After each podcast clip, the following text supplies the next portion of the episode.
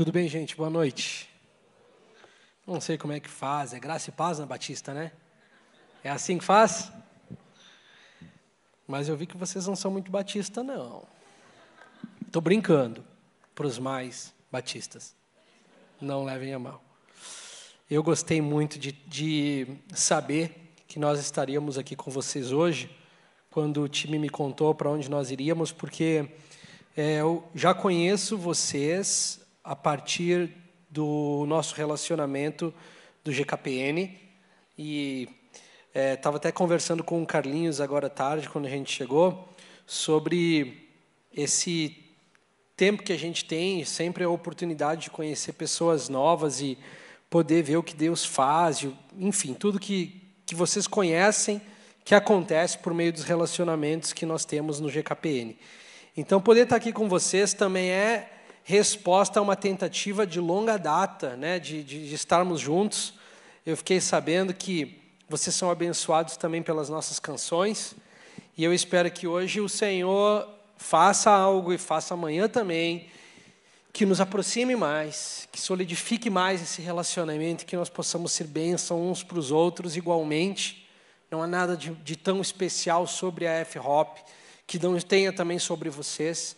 E estar juntos é simplesmente uma troca de experiências por onde Jesus tem nos levado. E é muito bom poder estar aqui nessa conferência com vocês. Para quem não me conhece, eu sou Vini, sou Vinícius, sou pastor dessa moçada aqui, casado com a Amy. Pastoreio também uma igreja local em Florianópolis. Vocês conhecem a Hop, já ouviram falar? Nós estivemos aqui há duas semanas, eu acho, aqui em em Curitiba, com a conferência One Thing, ali na PIB. O povo de Curitiba sempre nos recebe muito bem. Eu descobri uma, uma coisa pregando em Curitiba, que não é só porque as pessoas estão silenciosas durante o tempo inteiro, que elas não estão recebendo. Eu aprendi isso, porque a gente vai ministrar nos outros lugares do Brasil, e aí os irmãos estão o tempo inteiro, aleluia, amém, é isso aí. E o curitibano, na sua maioria, é um silêncio total. O pregador fica ali pensando, Pô, será que eu estou né, falando alguma coisa fora aqui? Será que está desconectada a coisa? Aí você chega no fim, na hora de uma oração, aí o povo se, ah, se larga diante de Jesus. Pegadinha, né? Do curitibano. É, nós temos uma bebezinha de, cinco, de dez meses já, não é cinco, de dez meses, a Mia que nós levamos para onde a gente vai. E uh, esse tempo de pandemia, ela é um bebê de pandemia. Tem gente que deve ter bebê de pandemia aqui também. É, resposta de oração, né? Muito tempo queria filha e Deus deu a pandemia uma oportunidade para para ver agir e o trabalho de Deus. É, na comunidade local de Floripa, nós começamos há sete anos atrás uma reunião de oração que é, tem perpetuado ao longo dos anos. Nós temos tido missionários que servem tempo integral ali em Floripa conosco também. Hoje, no nosso quadro missional, nós temos mais de 100 missionários que servem tempo integral. E o chamado desse grupo de pessoas é manter uma constante postura no lugar da oração. Então, se você um dia conhecer, visitar Florianópolis e tiver a chance de visitar a F-Hop, você verá que de segunda a sexta nós temos, do meio-dia às dez da noite, é, oração ininterrupta durante esse horário, com oração e adoração que acontecem o tempo inteiro. E isso é inspirado nas Escrituras, no Tabernáculo de Davi, no Velho Testamento, nas palavras de Jesus e do profeta Isaías, em que ele fala que a casa dele seria chamada uma casa de oração para todos os povos. Isaías diz isso em Isaías 56, Jesus vai dizer nos evangelhos também. E nós somos um ministério filho de Kansas City, do IHOP KC. Eu estudei lá, me formei lá, minha esposa se formou lá também. Juntamente com o fundador da F-Hop, nós viemos alguns anos atrás. E mais precisamente há três anos, eu e ela assumimos o pastoreio e a liderança local de Florianópolis. E tem sido um prazer, eu amo estar com vocês, eu amo viajar ao Brasil, eu amo é, o ministério de música e de pregação, mas o que eu amo mais é a igreja local. Sou apaixonado pelo que Jesus tem feito em Florianópolis, ver o crescimento e poder caminhar ombro a ombro com os meus irmãos em Floripa é um motivo de muita gratidão para mim. Eu tenho certeza que vocês também pensam o mesmo, mas o negócio de Jesus é construir a igreja dele. O negócio de Jesus é nos transformar e nos transformar a imagem, a semelhança dele.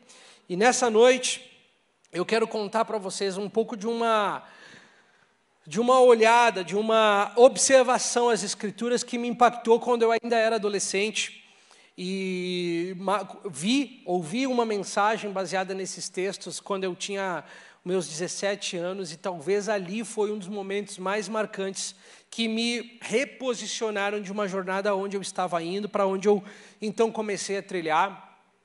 E o, uma das coisas que nós frequentemente somos desencorajados a pensar, tem duas. Duas coisas que dentro da igreja, dentro do seminário, dentro do discipulado e muitas vezes dentro da igreja, comumente somos desencorajados a, a, a perceber. Uma é a respeito da natureza de Deus e uma é a respeito da vinda do Senhor. A respeito da vinda do Senhor, nós somos ensinados muitas vezes que ah, é um assunto complexo, difícil demais de perceber, de entender. Deixa isso para os estudiosos, para os teólogos. Vamos focar nos evangelhos. Vamos focar ali nas histórias da Bíblia que, que dá para aplicar. Ah, o livro de, de Apocalipse é um livro muito difícil, é um livro muito complicado.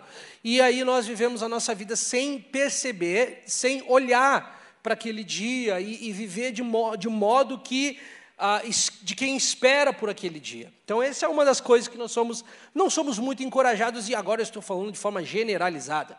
Eu, de maneira alguma, sei da realidade local, aqui estou falando de uma maneira generalizada. Agora, um outro ponto é que tem um, um estilo de teologia que se propagou muito ali no início dos anos 2000 e tem se propagado bastante, agora está meio que em decadência, que é a mensagem do evangelho da prosperidade. O evangelho da prosperidade, ou aquela coisa da barganha para com Deus, o exagero no, no, no, nas ênfases sobre o dinheiro, eles geraram um sentimento de desgosto naqueles que levam a palavra de Deus a sério. Gerou um sentimento de, de repulsa até, assim, de falar, poxa, de novo, os pregadores da prosperidade, o evangelho da prosperidade.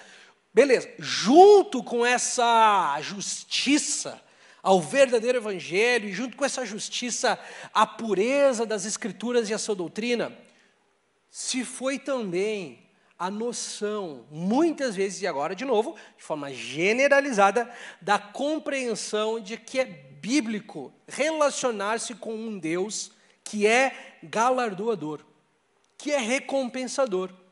Então, alguns pegaram essa mensagem e a distorceram, e aqueles que muito amam com justiça a sua doutrina, sem notar, deixaram de ver, de perceber, de relacionar-se com um Deus que não tem problema nenhum em recompensar, em dar galardão e dar recompensas. E é mais ou menos disso que eu quero falar com vocês nessa noite. O dia mais glorioso da nossa vida ainda não aconteceu. Eu sei que você que é solteiro, você tem certeza que o dia mais glorioso é o seu casamento, ou o dia depois do seu casamento. Eu tenho certeza que você pensa que, uau, quando eu casar, aí vai ser o dia mais glorioso. Mas esse não é o dia mais glorioso. E nem mesmo é o dia que nasceu seu primeiro filho. O dia mais glorioso ainda não aconteceu. O dia mais glorioso é o dia em que nós estivermos diante de Jesus, face a face Aquele dia, eu quero que você imagine, porque, é, é, é, beleza, as pessoas falam disso e nós amamos a ideia, mas você já pensou que você adora um Deus, Pai, um Deus, Filho e Espírito, que você nunca viu?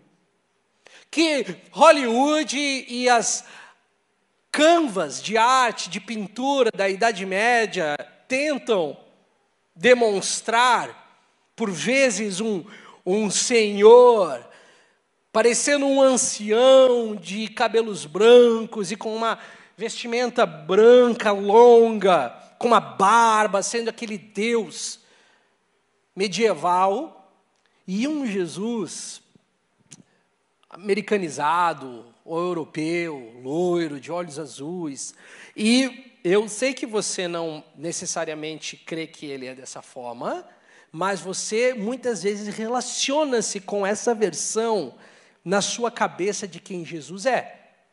Mas você já parou para pensar que um dia você vai estar de fato face a face com o homem judeu que caminhou entre nós e a ele foi dado um corpo glorificado. E de tamanha glória que seus discípulos caminharam com ele no caminho de Emaús, dois deles, e ouviram relatos incríveis, desde Moisés, pelos profetas, até a crucificação, e não perceberam quem falava com eles. Era o próprio Jesus glorificado entre eles. A palavra diz que quando ele quebra o pão, então eles perceberam quem estava com eles, com eles esse tempo todo. Vai chegar um dia em que eu e você estaremos diante dele e nós o veremos como ele realmente é. Nós o veremos não mais por meio de pinturas e de tentativas sinceras de nos mostrar quem esse homem é. O dia em que você vai dar um, um, um rosto verídico ao sentimento que você tem.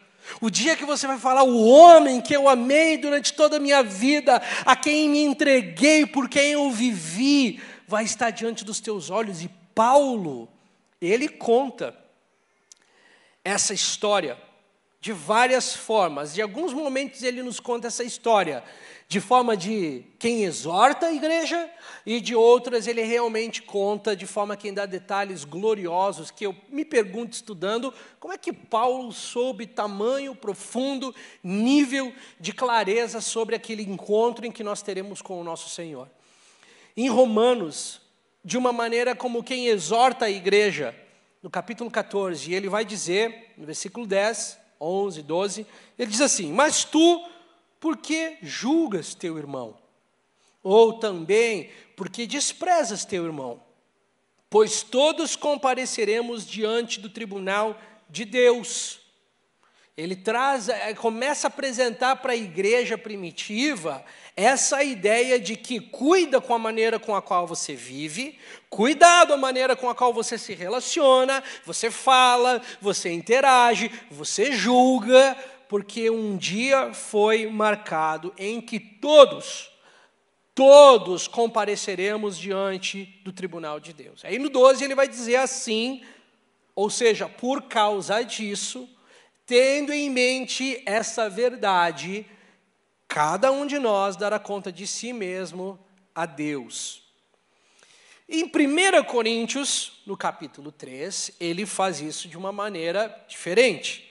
No versículo 8 em diante, na verdade, ele está aqui lidando com um problema que surgiu na igreja de Coríntios. Eles começam a discutir que uns são de Apolo, outros são de Paulo. Ah, o meu líder mesmo é fulano de tal. Não, não, não, não. O meu líder não é fulano de tal, o meu líder é o ciclano.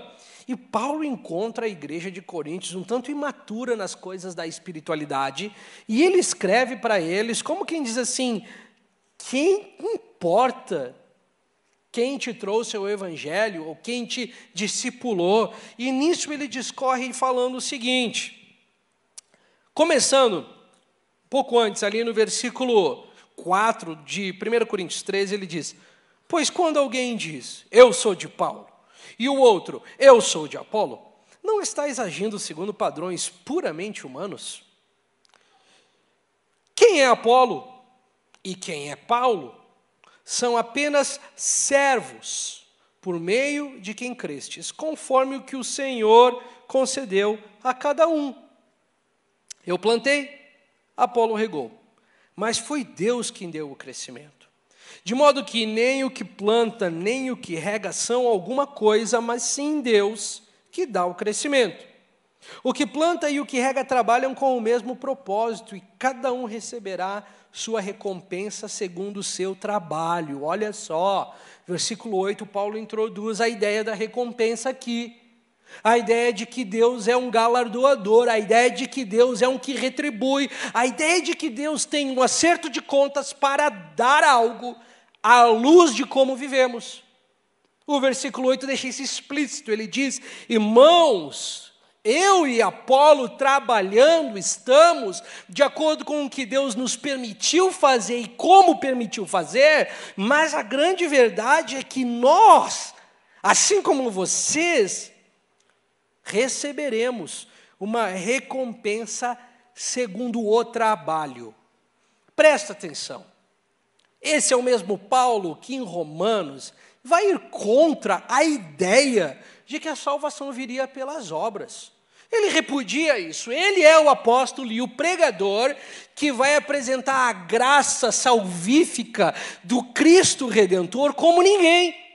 Mas ele não tem problema nenhum de relacionar-se com o mesmo Cristo como aquele que recompensa obras, recompensa trabalho. Paulo não diz aqui que Deus recompensará o nosso sentimento, ou que Deus recompensará as good vibes, as vibes boas que nós temos, ou que Deus recompensará a sinceridade do coração, porque eu, como pastor, eu escuto tanto essa frase, pastor, eu sei, mas no meu coração eu não queria fazer isso, ou eu queria fazer isso. Paulo, ele vai, ele é cirúrgico. Ele diz que existe um encontro marcado onde Deus recompensará segundo o seu trabalho. Em outras palavras, segundo o que você fez. Certo? Vocês estão comigo, né? Porque somos cooperadores de Deus. Dele sois lavoura e edifício, segundo a graça de Deus que me foi dada. Lancei o alicerce como sábio construtor, e outro constrói sobre ele, mas cada um veja como constrói. Presta atenção nisso. Cada um veja como constrói.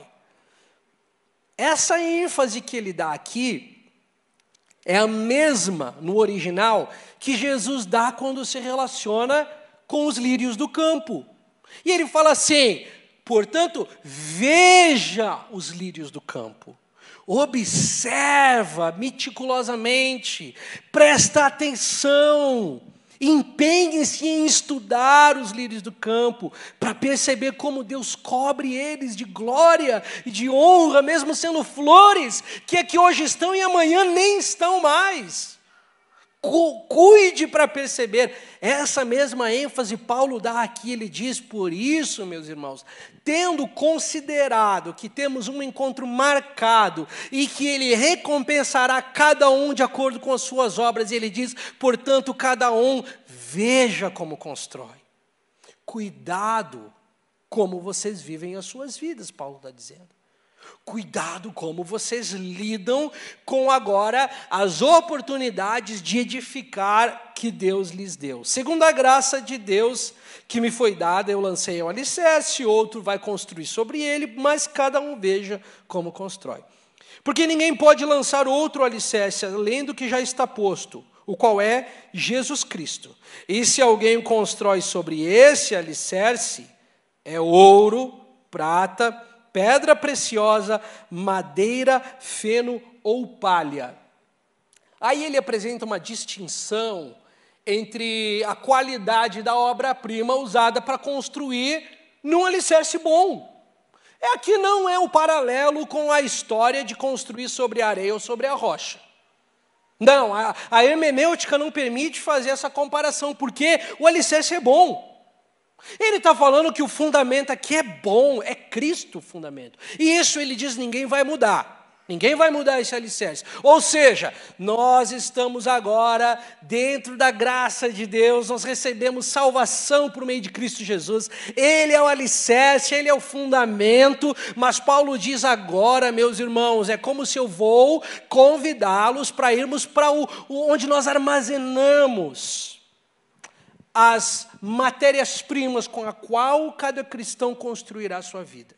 E aí ele compara essa obra-prima e ele diz: olha só, alguns de vocês, vocês farão escolhas na vida de vocês.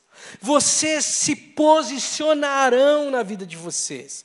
Vocês terão uma postura de coração e assim exercerão que se compara a ouro, prata pedra preciosa. Mas ele diz que tem um outro grupo de pessoas, que esses escolherão e se posicionarão e se decidirão a construir com madeira, com feno, com palha. E aí ele faz uma distinção de qualidade entre as escolhas do primeiro grupo e as escolhas do segundo grupo. E ele continua e diz aqui, irmãos, chegará um dia em que a obra, versículo 13, de cada um se manifestará, pois aquele dia a demonstrará. Que dia, Paulo? O mesmo dia que ele falou em Romanos 14, o dia em que cada um de nós estivermos diante do tribunal de Cristo. Aquele dia trará à tona, a superfície, que tipo de obra-prima você escolheu para construir sua vida. E ele não está falando, mais uma vez, de salvação aqui. Por quê? Porque o alicerce é Jesus. O alicerce é bom. Você está em Cristo Jesus, mas estando em Cristo Jesus, você é convidado ao longo dos anos da sua juventude, da sua adolescência, no seu casamento, na maternidade ou na paternidade, no trabalho, na carreira, na escola, no secreto. Você é convidado o tempo inteiro a pegar esse, esse material, essa obra-prima e construir. Então, o tempo inteiro você está construindo. Eu poderia usar uma outra linguagem para isso. Quer dizer, o tempo inteiro você está plantando, você está semeando. Ou você está semeando no espírito, ou você está semeando na carne. Paulo usaria esse exemplo para dizer: o tempo inteiro você está construindo, ou você está construindo com ouro, prata, pedra preciosa, ou você está construindo com palha, feno e madeira. Mas o tempo inteiro você está construindo. A cada dia que passa, você está construindo. O alicerce é Jesus, mas você está construindo um edifício. Você está construindo uma vida. E um dia, um encontro marcado nos espera, em que Jesus analisará que tipo de edifício construímos para Ele. Que tipo de, em outras palavras, de vida vivemos para Ele. Quais as escolhas que nós fizemos que nos trouxeram até esse instante. E Paulo alerta a igreja de Coríntios, por favor, cuidado como vocês constroem. Prestem muita atenção nas escolhas de vida de vocês. E aí, ele diz que naquele dia será revelada pelo fogo, e o fogo vai testar a obra de cada um.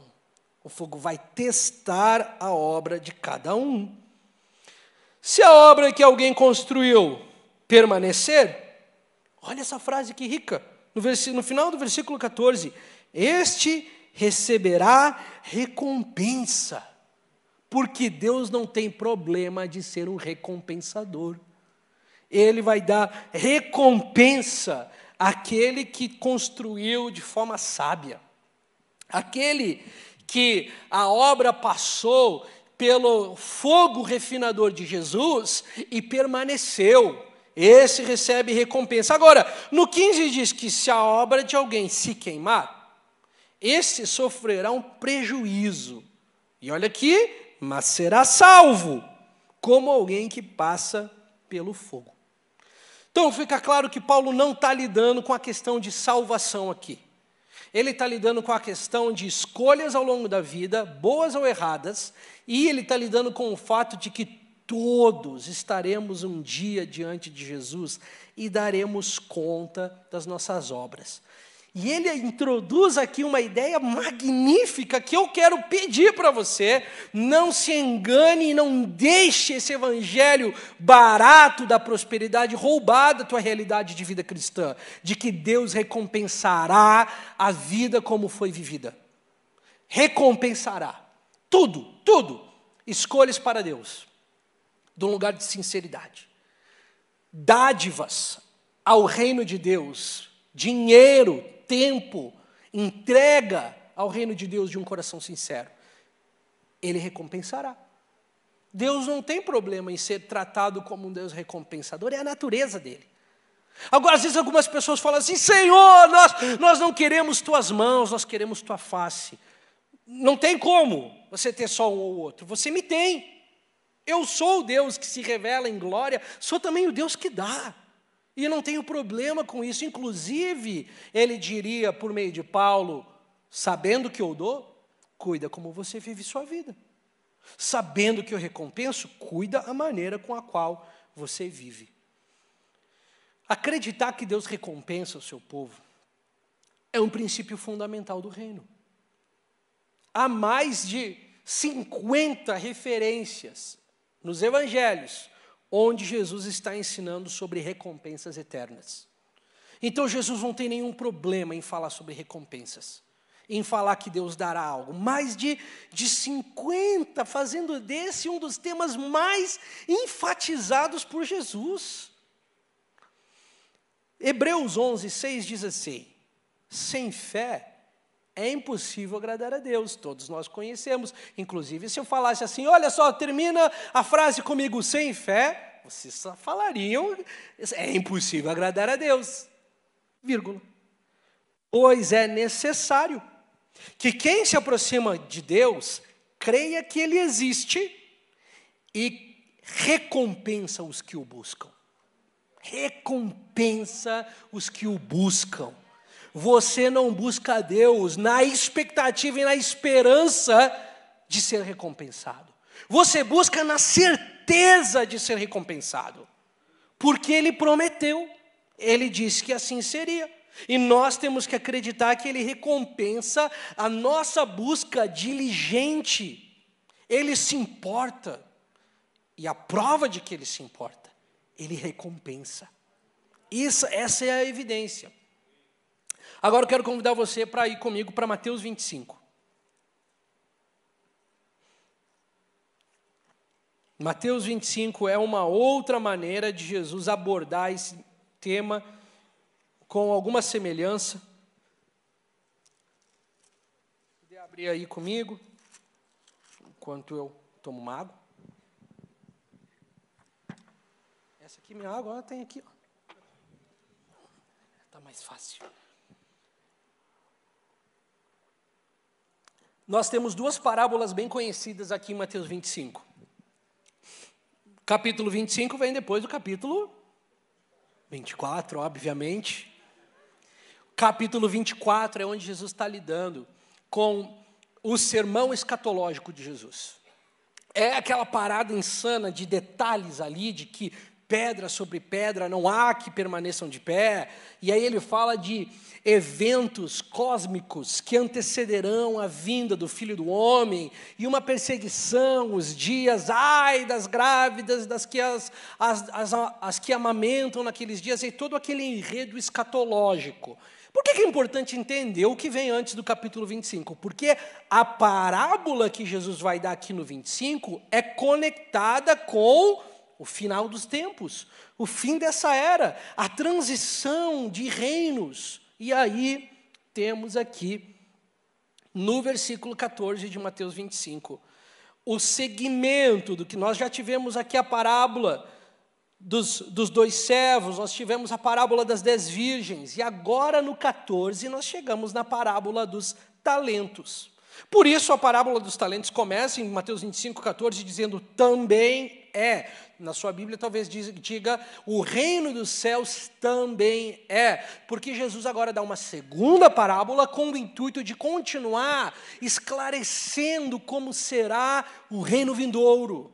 E aí ele nos conta em detalhes incríveis como será o reino vindouro.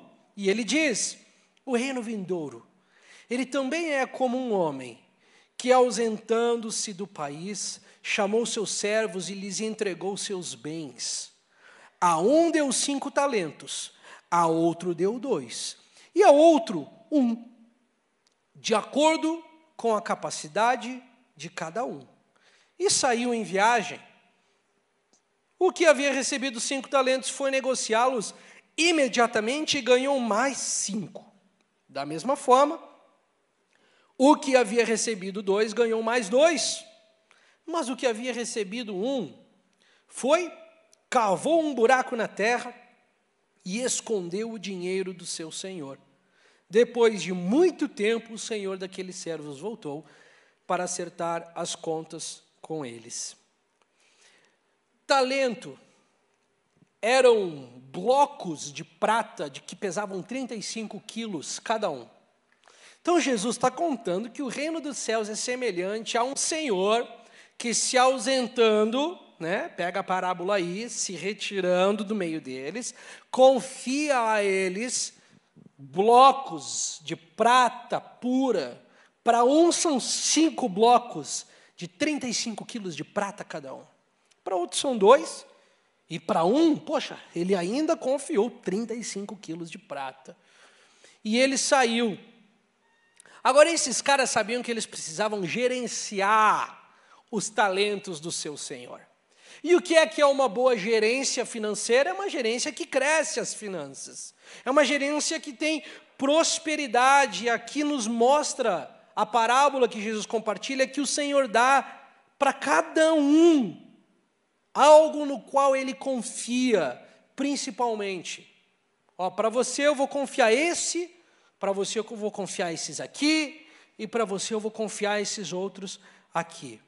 Para alguns é uma habilidade, para alguns é uma circunstância de vida, para alguns é prosperidade, para alguns é um dom, para alguns é se tornar um líder e uma voz, para diversas pessoas isso se parece diferente. Nem todo mundo tem a mesma coisa e nem todos, confiados pelo seu Senhor, são com a mesma coisa. Essa é a primeira mensagem que essa parábola nos conta. A segunda mensagem que essa parábola nos conta é de uma tragédia de oportunidades perdidas. É de que muitos cristãos perdem, perderão oportunidades e sofrerão detrimento, sofrerão perda, serão salvos, porque Paulo nos conta que o alicerce é Jesus, mas sofrerão perda. E não tem nada mais assustador e mais trágico para alguém do que o arrependimento naquele dia. De olhar para trás e falar assim: eu deveria ter vivido minha vida de forma diferente. E o pior é que esse sentimento não vai ser daqueles que não sabiam como deveriam viver suas vidas. É daqueles que sabiam com clareza como deveriam ter vivido suas vidas e não fizeram. A história nos conta no versículo 19 que ele volta para acertar as contas. Jesus faz aqui em Mateus 25 menção ao que Paulo faz em 1 Coríntios 3 sobre o tribunal de Cristo. É esse Senhor que vem de um longo período de ausência e vai acertar as contas com os seus servos. Há um dia em que o Senhor está voltando e ele acertará as contas com o seu povo. Ele é um grande dia. Por que, que ele é um grande dia? Joel diz que ele é um grande e terrível dia. Existem aspectos terríveis para aqueles que não seguem Jesus, mas existem aspectos grandes para aqueles que seguem Jesus. E sabe por que, que é grande? Entre vários motivos, um deles é porque naquele dia nós veremos a grande generosidade de Deus expressa aos seus servos. Um Deus generoso. O homem que tem cinco talentos e o homem que tem dois talentos, eles recebem uma afirmação de seu Senhor. Olha o que diz o versículo 20. Então, chegando o que havia recebido cinco talentos, apresentou-lhes mais cinco talentos e disse: Senhor, entregaste-me cinco talentos, aqui estão mais cinco que eu ganhei. E talvez você está ouvindo essa história e tentando trazer ela para o nosso contexto atual, o cara que ganha cinco talentos do seu senhor e multiplica e traz mais cinco, ele é o cara de muitos talentos. Ele é o cara de muitas oportunidades. Ele é o cara de muitos convites, ele é o cara de muitas portas abertas, ele é o cara que teve muita influência, ele é o cara que teve muitas expressões e de diversas maneiras pôde demonstrar seu sim para Deus seu comprometimento para Deus. Eu colocaria o cara de cinco talentos naqueles, os biligrãs da vida. Os caras que tiveram grande impacto no reino de Deus, aqueles que foram, que tiveram testemunhos grandes e impactaram multidões e marcaram a história e realmente foram incríveis naquilo que fizeram, da maneira que construíram, como viveram suas vidas, foram cautelosos, foram cuidadosos. E aí a Bíblia nos conta que o Senhor lhe diz: Muito bem, servo bom e fiel. Foste fiel sobre o pouco. Estou aqui eu pensando, Jesus, sobre o pouco? Para ele você deu cinco talentos. Mas a opinião de Jesus é que não, né? isso aí foi pouco que eu te dei. Sobre o muito eu vou te colocar, porém. Participa da alegria do teu Senhor. Vem aqui se regozijar na alegria do teu Senhor e tudo que Ele preparou para você. Aí no versículo 22 nos diz que chegando também o que havia recebido dois talentos, disse: Senhor, entregaste-me dois talentos, aqui estão mais dois que eu ganhei. Esse aqui é um cara que não tem tanta exposição, não tem tanta relevância, o nível dele não é tão grande, mas ele recebeu uma certa influência. Às vezes essa influência não é nem tão boa. Às vezes essa influência ou esse talento não é algo de grande exposição. Às vezes é verdade um fardo que o cara carrega a vida inteira. Mas ele é fiel. E ele chega diante do seu Senhor e diz: Senhor, estão aqui mais dois. Ou seja, eu vivi uma vida sábia. Eu me empenhei com o que o Senhor confiou a mim. Eu vivi uma vida que procurou agradar-te da maneira com a qual eu vivi. E está aqui a minha vida que foi vivida. Olha as obras que eu tenho para lhe apresentar. São as escolhas que eu fiz ao longo da minha vida. E a Bíblia diz que o Senhor lhe disse: Muito bem, servo bom e fiel. Foste fiel sobre o pouco, sobre o muito te colocarei, participa da alegria do teu Senhor. E ele diz: Muito bem muito bem para esses dois homens. Jesus, a Bíblia diz que ele nos afirmará diante do Pai. Ele nos confessará diante do Pai. Sabe o que é isso? É o dia que você estiver diante dele, ele vai chegar, ele vai falar assim: Pai, esse aí viveu uma vida para mim, me honrou, me amou, não se envergonhou de mim, Pai, esse aqui está do nosso lado. Por que, que a gente sabe que isso vai acontecer? Porque Jesus disse que aqueles que se envergonhassem dele diante dos homens, ele não o confessaria diante do Pai. Mas a Bíblia nos diz que aquele que vencer em Apocalipse 3,5, eu confessarei seu nome diante do Pai que está no céu e diante dos seus anjos. Aquele que vencer, Apocalipse 3,5 diz: o, meu, o seu nome, eu direi seu nome para meu Deus, para o meu Pai. Eu vou confessar o seu nome para ele. É o Vini, é o João, é o Marcos, é o André, é Pai. Vida incrível que ele viveu. Escolhas que não foram fáceis, mas ele escolheu. Posicionamentos que não foram simples, mas ele se posicionou. Pressões vieram sobre ele, ele permaneceu. O nome dele, você vai achar aí, pai, está aí no livro da vida. Pode ver. Viveu uma vida linda, uma vida digna, uma vida de pressão, uma vida de dificuldades, mas está aí. Ele diz: servo bom e fiel. Note essas afirmações de Jesus, então declara seu nome e ele diz que você é bom. Quem é alguém que é bom? Como que você define alguém bom? Eu, entre várias maneiras de tentar definir alguém bom, eu acho que alguém bom é alguém que teve boas motivações ao longo da vida. Alguém bom é alguém que se relaciona comigo, com a minha filha, com meus amigos, com os meus familiares, com boas intenções. E ele fala fiel também. Ele destaca a diligência da perseverança dele. Fiel, permaneceu, foi leal, não abriu mão, não se entregou a outras ofertas, a outras ideias. Esse permaneceu fiel. Ele é um servo bom e fiel, porque ele serviu. Ele serviu, ele entregou tudo, ele não poupou-se. E aí, ele diz que ele será colocado sobre o muito, foi fiel sobre o pouco, será colocado sobre o muito. Eu gosto dessa ideia de que Jesus diz que foi fiel sobre o pouco, porque na verdade remete à nossa vida mesmo. A maioria de nós, a maioria das pessoas tem uma pequena missão na terra. ou uma esfera de responsabilidade pequena, uma esfera de influência pequena. Alguns acreditam que o seu trabalho só importa se afetar grandes multidões. Algumas pessoas, inclusive, esperam ao longo da vida as grandes oportunidades. Ah, o dia que eu receber uma oportunidade, eu vou. O dia que o pastor reconhecer o meu chamado, ah, eu vou, mas ele é que não reconhece o meu chamado. O dia que eu tiver uma oportunidade, ah, eu vou estar pronto, eu vou. Mas Jesus fala que ele foi fiel no pouco.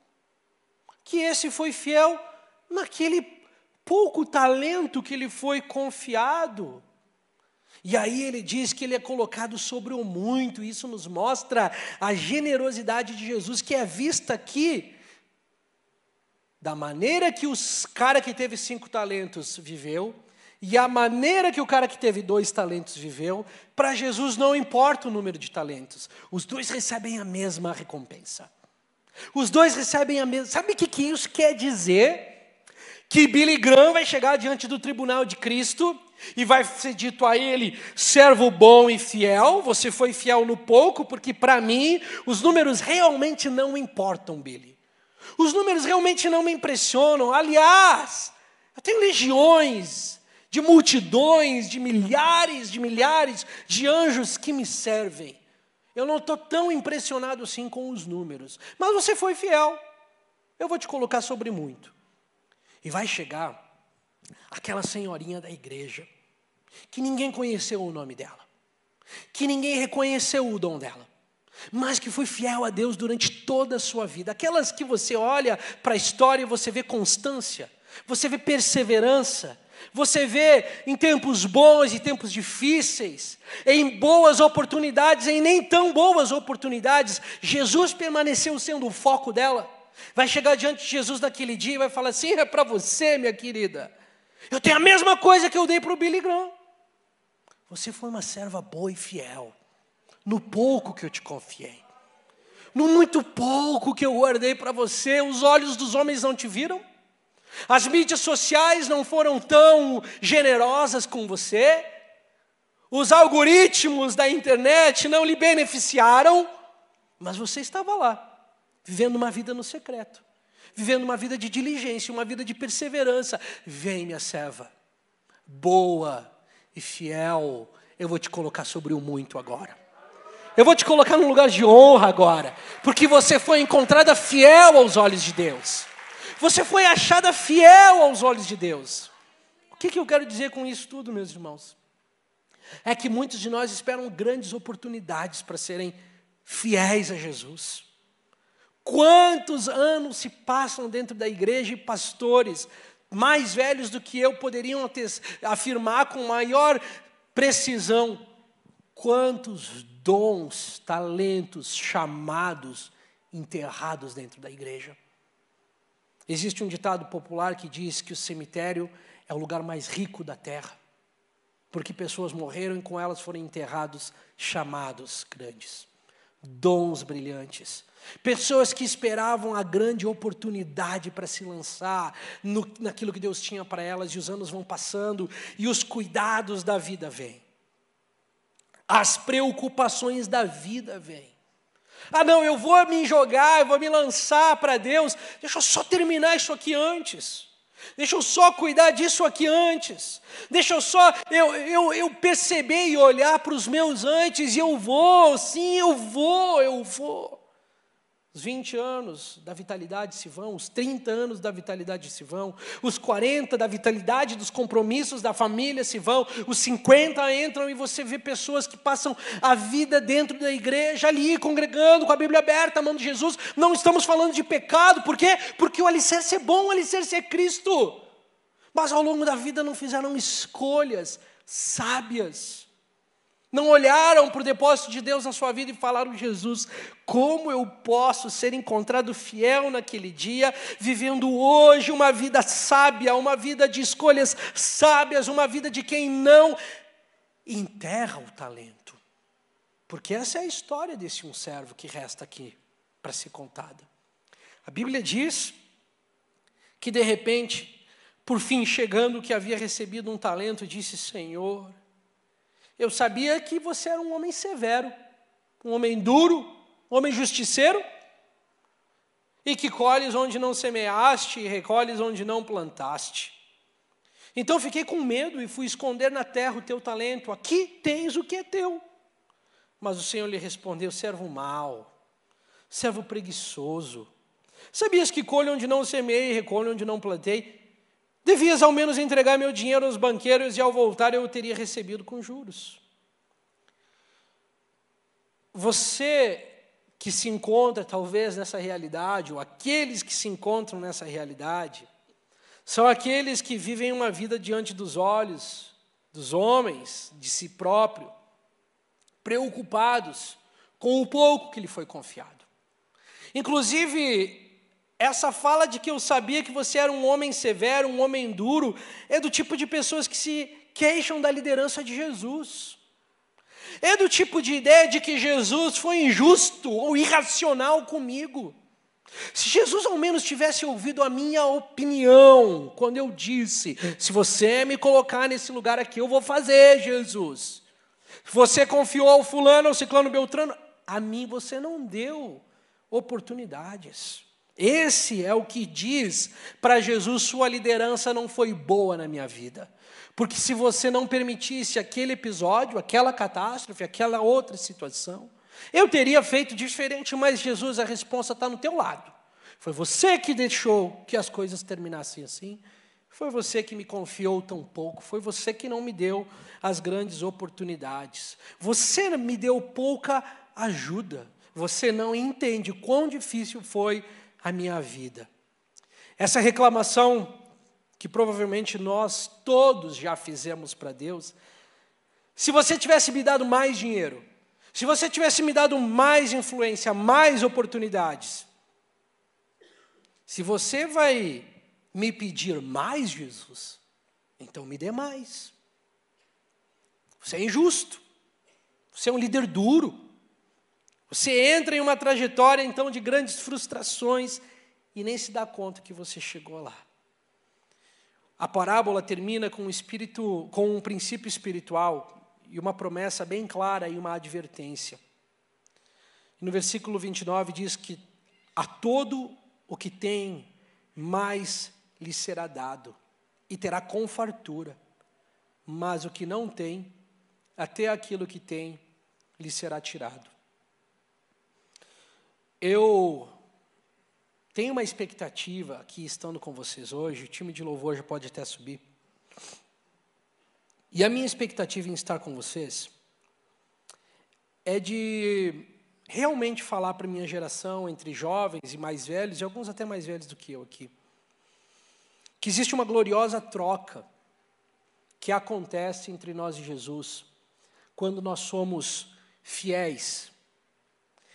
Ele se apresenta generoso.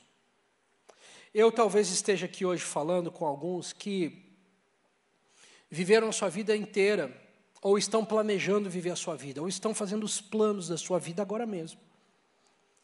Alguns de vocês estão com medo, alguns já esconderam seus dons e suas habilidades e o seu talento de Deus. Alguns que dizem assim: passou o meu tempo, já foram as minhas oportunidades. Alguns talvez que pecaram, Alguns talvez que tropeçaram ao longo do tempo. Alguns talvez que têm vindo para o convívio do corpo de Cristo e amado Jesus sem clareza daquilo que ele espera de si, ou sem certeza daquilo que ele espera de si. Meus irmãos, a minha expectativa é realmente de ter lhe mostrado que existe um dia marcado em que nós daremos conta da maneira com a qual nós vivemos a nossa vida diante de Deus. Se Deus me confiasse uma igreja com 50 pessoas no interior de Santa Catarina, eu teria que viver uma vida de responsabilidade, diligência e amor e devoção e lealdade, tanto quanto o homem a quem ele confiou uma igreja de milhares de milhares nos grandes centros urbanos da terra. Por quê? Porque a parábola dos talentos nos diz que ele deu os talentos de acordo com a capacidade de cada um. Sabe o que isso quer dizer? que Jesus não espera mais de você do que aquilo que ele sabe que você pode entregar a ele. Jesus não é injusto. Jesus não confiou a alguns um talento esperando o resultado do que dê cinco. Jesus não confiou a alguns dois esperando o resultado como se tivesse quatro. Jesus confia circunstâncias de vida, habilidades, chamado, vocação para você, de acordo com a sua capacidade. De acordo com a sua capacidade. Para que ninguém naquele dia chegue e diga: Mas você foi um senhor duro, você foi um servo severo demais. Não, não fui. Eu lhe dei um, porque era um que você podia ter. Eu lhe dei um porque era de acordo com a sua capacidade. Se eu te desse dois, você teria consequências piores do que essa. E a igreja de Cristo está generalizadamente falando, repleta de irmãos e irmãs que amam Jesus, mas ao longo da vida, por algum motivo de dor, frustração, oportunidades, portas abertas que não eram portas de Deus, Deixa eu contar um negocinho para você que eu falo muito em gabinete pastoral. Nem toda boa oportunidade é uma oportunidade de Deus. Nem toda boa ideia é uma ideia de Deus. Nem toda ideia generosa de recompensa é necessariamente uma ideia de Deus. Mas muitos vivem hoje dentro da minha geração, e a minha geração é dos que estão vivos, com frustrações, porque ah, eu sei que Deus me chamou para isso e para aquilo, mas as circunstâncias da vida né, foram, foram se desenrolando de tal forma que eu me encontrei já distante das oportunidades. Eu quero te dizer, meu irmão, enquanto o dia do Senhor não chegou, há tempo de desenterrar talentos e viver uma vida para a glória dele, e ser achado fiel naquele dia. Sabe o que há de mais glorioso na vida de um servo de Cristo? É viver uma vida como quem espera aquele grande dia. Paulo diz a Timóteo, ele conta para Tito: Eu corri a corrida que me foi proposta, eu vivi a vida que Deus me confiou, eu lidei com os talentos de forma fiel que Ele me confiou. E aí ele conta a jovem, a jovem que está entrando no ministério, ele diz: Existe uma coroa guardada para mim, porque Deus é recompensador, porque Deus é galardoador. Tem uma coroa que me espera, eu vou encontrar com Ele, e eu sei que Ele vai me dar uma coroa chamada coroa da vida, coroa da justiça. Mas aí Ele dá uma resposta incrível. Ele diz assim: não é só para mim, mas é para todos aqueles que amarem a Sua vinda.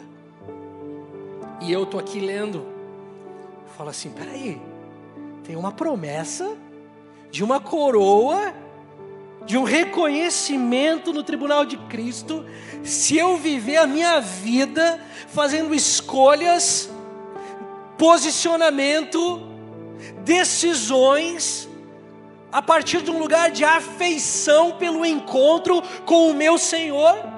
Quer dizer que então, se eu me relacionar como quem ama a vinda dele, se eu viver a minha vida, a minha carreira, a minha escolha ministerial, minhas habilidades, porque eu amo aquele encontro, não porque eu quero ser popular, não porque me trará recompensas terrenas, não porque os números me atraem, mas porque eu vivo para ouvir aquela frase do meu Jesus, servo bom e fiel. Se eu viver essa vida, tem uma recompensa para mim uma coroa me é guardada. E Paulo diz: Pois é, a mesma que a minha. O grande missionário, o grande apóstolo diz naquele dia: a recompensa para Paulo e a sua é a mesma. Se você viver uma vida como quem amou esse encontro com Jesus, como quem se preparou para esse encontro com Ele, como quem, nas palavras de Paulo, cuidou da maneira com a qual construiu sua vida. Se você viveu uma vida como aquele que entre os altos e baixos, Jesus continuou sendo o único. Nos dias bons, de portas abertas, de grande exposição. Ai, é, glória a Deus, isso aqui é para honra e glória de Jesus. Os testemunhos que você dava eram, ah, é tudo para Ele. Mas aí veio o dia mal. E no dia mal também é para Ele. As dificuldades também são para a glória do, do nome dEle. E aqueles que conseguiram perseverar, permanecer firme e chegar diante dele naquele dia e falar assim: Senhor, eu queria a aparição diante dos homens, os números, os algoritmos. Por que, que eu digo que eu queria? Porque o homem mau está dentro de todos nós. Todos gostam de ser aclamados, isso se chama orgulho. E não tratado, e não trabalhado, e não mortificado, nos causa dano. Mas Jesus, eu entendi o que o Senhor confiou a mim. O Senhor tinha me chamado mesmo, mesmo, para cuidar daqueles jovens, aqueles quatro, cinco, que ninguém queria. Mas eu entendi que o Senhor me deu graça para cuidar deles. E um se perdeu no meio do caminho, Senhor, o outro eu nem sei onde está, mas um ou dois, olha, estão aqui. Isso aqui é o fruto do trabalho. Você coloca aí no que eu estou falando o que Jesus te chamou para fazer: é uma carreira, é uma vocação, é o, é o chamado para o mercado de trabalho, que talvez você tenha negligenciado, ou o chamado para o ministério, que você tem preenchido com o mercado de trabalho? Ou é a família da qual você se, se queixa a Deus e fala: se Ele tivesse me dado uma família melhor. E aí ele fala: Eu te dei o que eu sei que você é capaz de lhe dar. Vamos ficar de pé? Naquele dia, a pergunta que mais importa é como é que nós vivemos a nossa vida. Que tipo de escolhas nós fizemos? Passo por alguns lugares e fazia muito tempo que eu não pregava essa mensagem. Bastante tempo mesmo. E sempre que eu, que eu toco nesse assunto, é lindo ver o que Jesus faz. Porque Jesus dá a oportunidade de recomeço em momentos como esse. Ele dá a oportunidade para alguns que olham para a sua vida e falam assim: em algum lugar, Jesus, eu me esqueci. Me esqueci do chamado. Me esqueci do que você me confiou, mas eu sei que você sabe que eu sei o que você me confiou. E eu não quero mais viver como aquele servo que guarda, que esconde, que se desvia, que, que recua, que vive aquém do que você me chamou para fazer. Eu quero ir para a arena de novo, eu quero voltar, eu quero me engajar mais uma vez, seja na esfera que for, porque essa que é a questão. Eu prego, mas eu prego para centenas de pessoas e cada um tem sua realidade, cada um olha para isso e responde para Deus da sua forma. E muitos estão no meio da jornada, estão cansados. Alguns estão sendo fiéis, e eu quero te dizer uma coisa: ser fiel não é fácil. Ser fiel cansa. Ser um servo bom e fiel implica em esforço, implica em um preço que é pago, implica em posicionamento e muitas vezes isso cansa. E nós pensamos, será que vale a pena mesmo? E o Senhor diz: vale. Se você botar os olhos naquele dia, vale. Agora não vale muito, porque as pessoas não valorizam o que você faz, nem seu esforço, nem sua dedicação. Mas naquele dia vale muito. Naquele dia vale ouvir do meu Pai, servo bom e fiel. Imagina, Jesus nunca procurou grandes números. Aliás, Jesus nunca procurou sucesso. Jesus procurou fidelidade.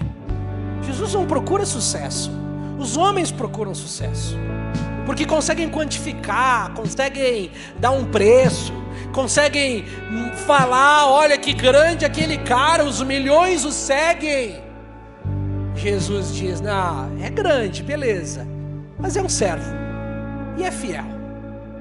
igualmente aquele que ninguém vê, igualmente aquele que ninguém recompensa, que ninguém dá valor algum, mas eu vejo, e eu recompensarei, tão grande quanto. Então, nessa noite, enquanto o time de louvor nos lidera em uma adoração, gostaria que você conversasse com Jesus e falasse assim: Jesus, por meio do Espírito Santo, sonda hoje minha vida, sonda hoje meu coração, sonda hoje onde eu me encontro e me ajuda a perceber, a, a notar, a estar atento para a maneira com a qual tenho vivido minha vida. Me lembra das palavras que você me disse. Me lembra das promessas que você me fez. Me lembra hoje, Senhor, dos convites que você me fez, até mesmo aqueles que eu julguei não ser seus, porque as circunstâncias não pareciam benéficas, propícias a isso. Tenha um diálogo com Jesus nessa hora, enquanto o time nos lidera, diga a Ele: Senhor, eu quero ser encontrado fiel. Senhor, eu quero ser achado fiel naquele dia. Os homens podem não ver, mas o Senhor vê. Os homens podem não recompensar, mas o Senhor recompensa. Alguns de nós precisam fazer paz com o seu chamado nessa noite. Parar de lutar. Parar de guerrear com o Senhor. Parar de resistir o Espírito de Deus. Vem Espírito Santo nessa hora.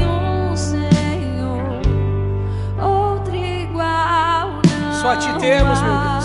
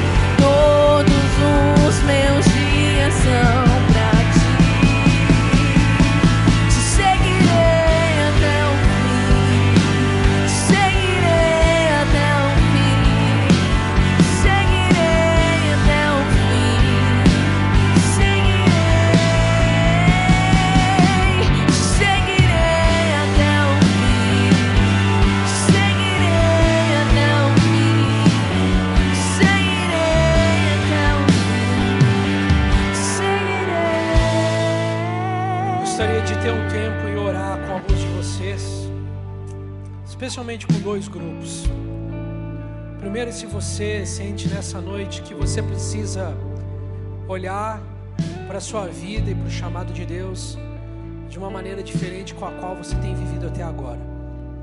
E você precisa de um reposicionamento. Falar assim, Senhor, eu, eu quero viver diferente.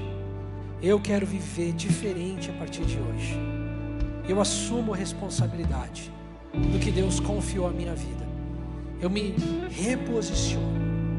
E o segundo grupo é aqueles que têm vivido, mas estão cansados. Aqueles que têm dito, Senhor, não tem sido fácil, eu não tenho lidado de uma maneira fácil com a jornada na qual o Senhor propôs para mim. Se você está num desses dois grupos, vem até aqui e responde a Jesus, e nós vamos orar junto com você. Quero pedir para os líderes nos ajudarem aqui também, conforme as pessoas vão vir. Alguns de vocês que estão com sonhos guardados há anos, chamados que estão enterrados há anos. Você tem dito para Jesus: Jesus, eu estou esperando uma oportunidade. Hoje é a oportunidade. Hoje é o tempo de você falar assim: Senhor, não mais.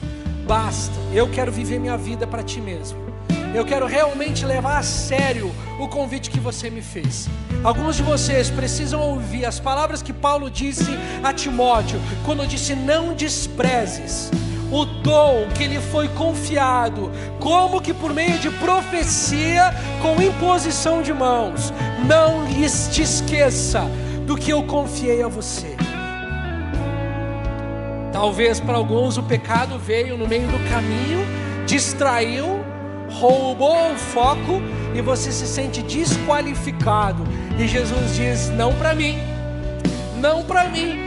Desqualificado para os homens, mas não para mim eu ainda vejo, eu ainda percebo, eu ainda te enxergo, eu ainda perdoo. Vem, Senhor, nessa noite.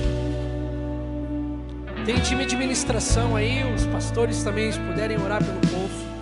Vem, Espírito Santo de Deus, que sonda agora cada um de nós. Aos que estão cansados e sobrecarregados, eu lhes aliviarei eu lhes aliviarei. Traga a mim todas as suas aflições. Vem, Espírito Santo. Vinde a mim, todos que estão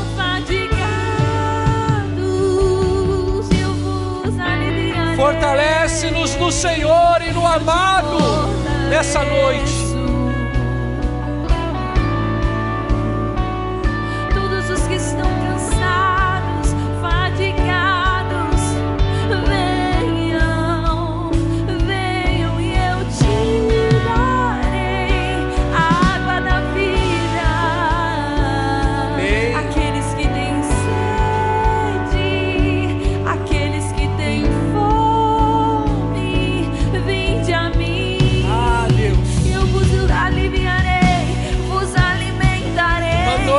Recomeço para alguns, Deus. Um tempo novo, que tenho a vosso respeito.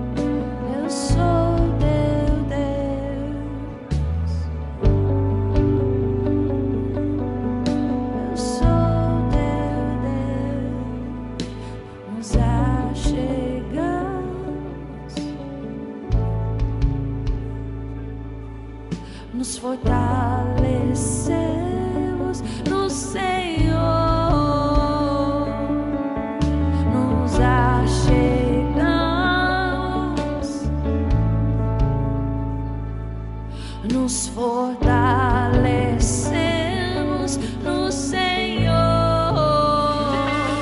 Nos achegamos.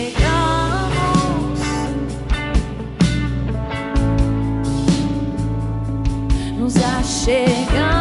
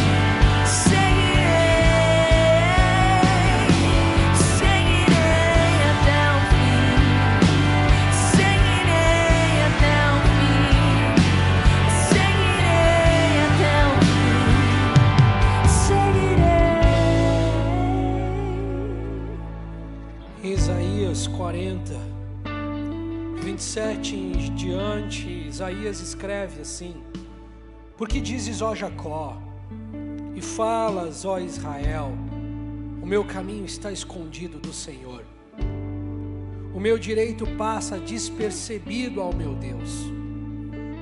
Não sabes, não ouviste que o eterno Deus, o Senhor, o Criador dos confins da terra, não se cansa nem se fatiga, o seu entendimento é insondável, ele dá força ao cansado e fortalece o que não tem vigor.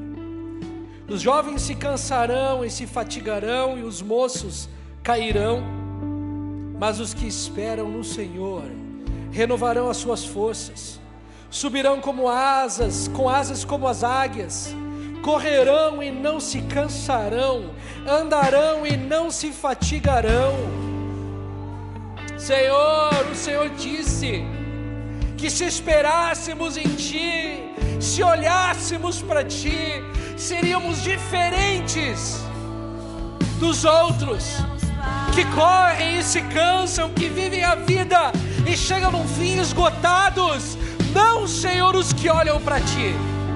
Os que olham para Ti correrão, correrão, correrão e não se cansarão, continuarão ano após ano, década após década e permanecerão firmes. Voarão, Senhor, como águias.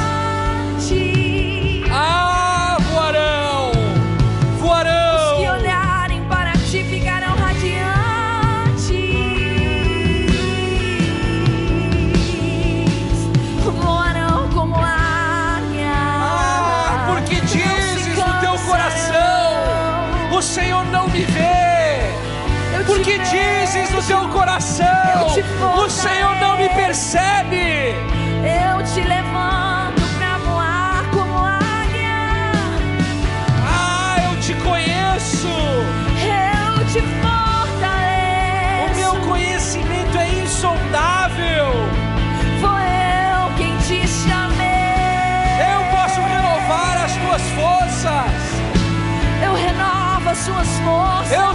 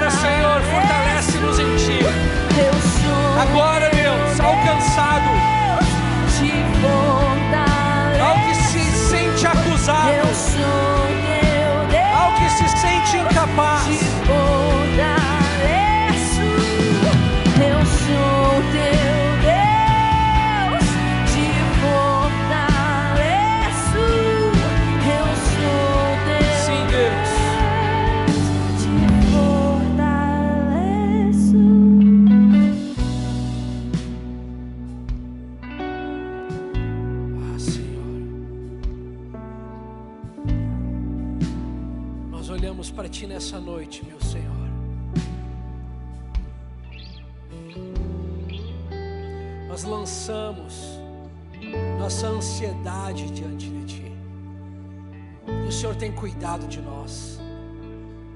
O Senhor tem sido bom conosco.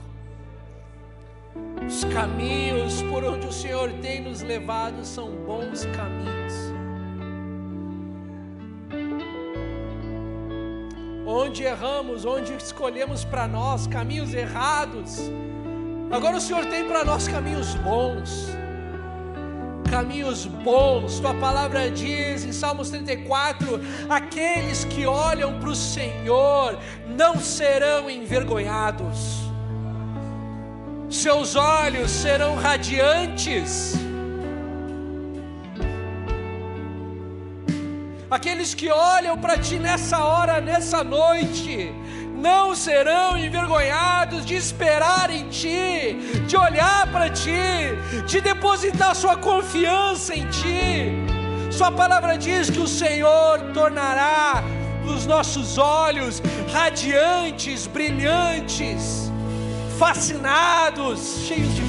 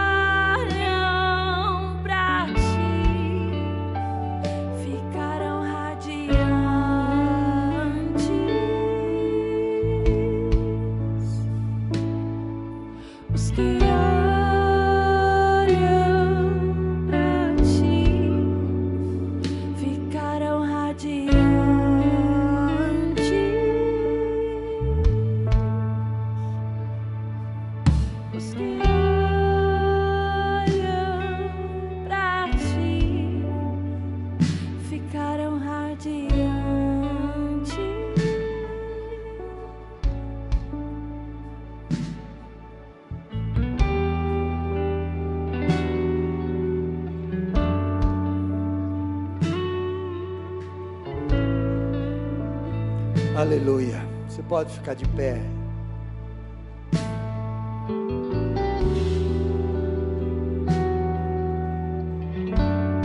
Hoje, depois dessa palavra, Pastor Vini, que benção. F. Hope, você foi ministrado.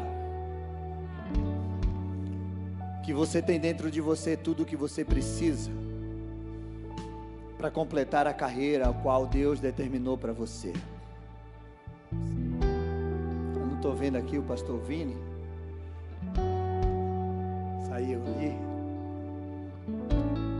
Mas eu aprendi algo sobre ser bom no conceito judaico.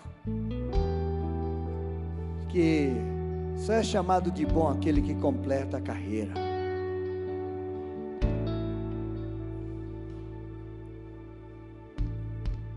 Por isso que Jesus disse: Bom é o Pai, porque ele ainda não tinha completado a carreira. E quando Paulo completou a carreira, Paulo, disse: Eu completei a carreira. E quando Jesus completou a carreira, ele disse: Está consumado. E você aprendeu hoje, e você não pode esquecer que Deus colocou dentro de você tudo o que você precisa para completar a carreira ao qual Ele determinou para você. Ele te encheu de dons, de talentos, e Ele não vai te cobrar além daquilo que você pode fazer. Amanhã tem mais, isso só foi um pouquinho daquilo que Deus ministrou no coração de vocês, Emily e o time e o pastor Vini. Então você não pode deixar de vir amanhã e trazer alguém pela manhã e à noite, porque Deus tem muito mais para a tua vida. Mas quando essa conferência terminar, infinitamente mais, você vai ser cheio de infinitamente mais daquilo que você tem pedido e pensado e esperado de Deus sobre a tua vida. Você vai ser cheio de infinitamente mais do grande de Deus sobre você. E tudo aquilo que está te prendendo a romper, a ir adiante, a realizar aquilo que Deus tem para você, vai sair em nome de Jesus e você vai romper em fé e vai viver e completar a carreira em nome de Jesus. E você vai ser chamado, como foi ministrado, servo bom e fiel. Entra no leito Entra no gozo do meu Senhor. Entra no gozo do teu Senhor. Levanta as tuas mãos. E declara: Eu saio daqui hoje para completar a carreira, para realizar tudo aquilo que Deus tem para minha vida. Em nome de Jesus, eu tomo posse dessa palavra e eu não vou deixar que nada, nem ninguém, nem nenhuma circunstância roube de mim essa palavra. Essa palavra que foi ministrada ao meu coração vai dar fruto, acento por um, em nome de Jesus. Dá um glória a Deus aí, glória a Deus. Aleluia. Que o Senhor te abençoe. Nós vamos encerrar com eles. Quem vai encerrar é a Emily, ministrando a nossa vida com mais louvor. E depois que ela encerrar, não, vamos mostrar primeiro o vídeo e aí ela encerra. Fica aí no teu lugar. Olha o vídeo.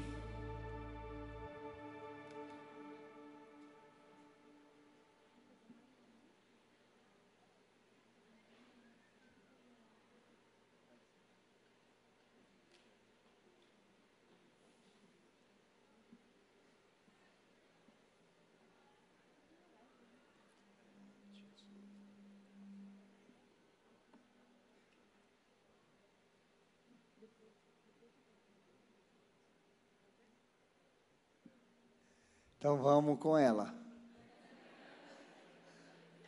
No final vai passar o vídeo. Então, Emily, pode.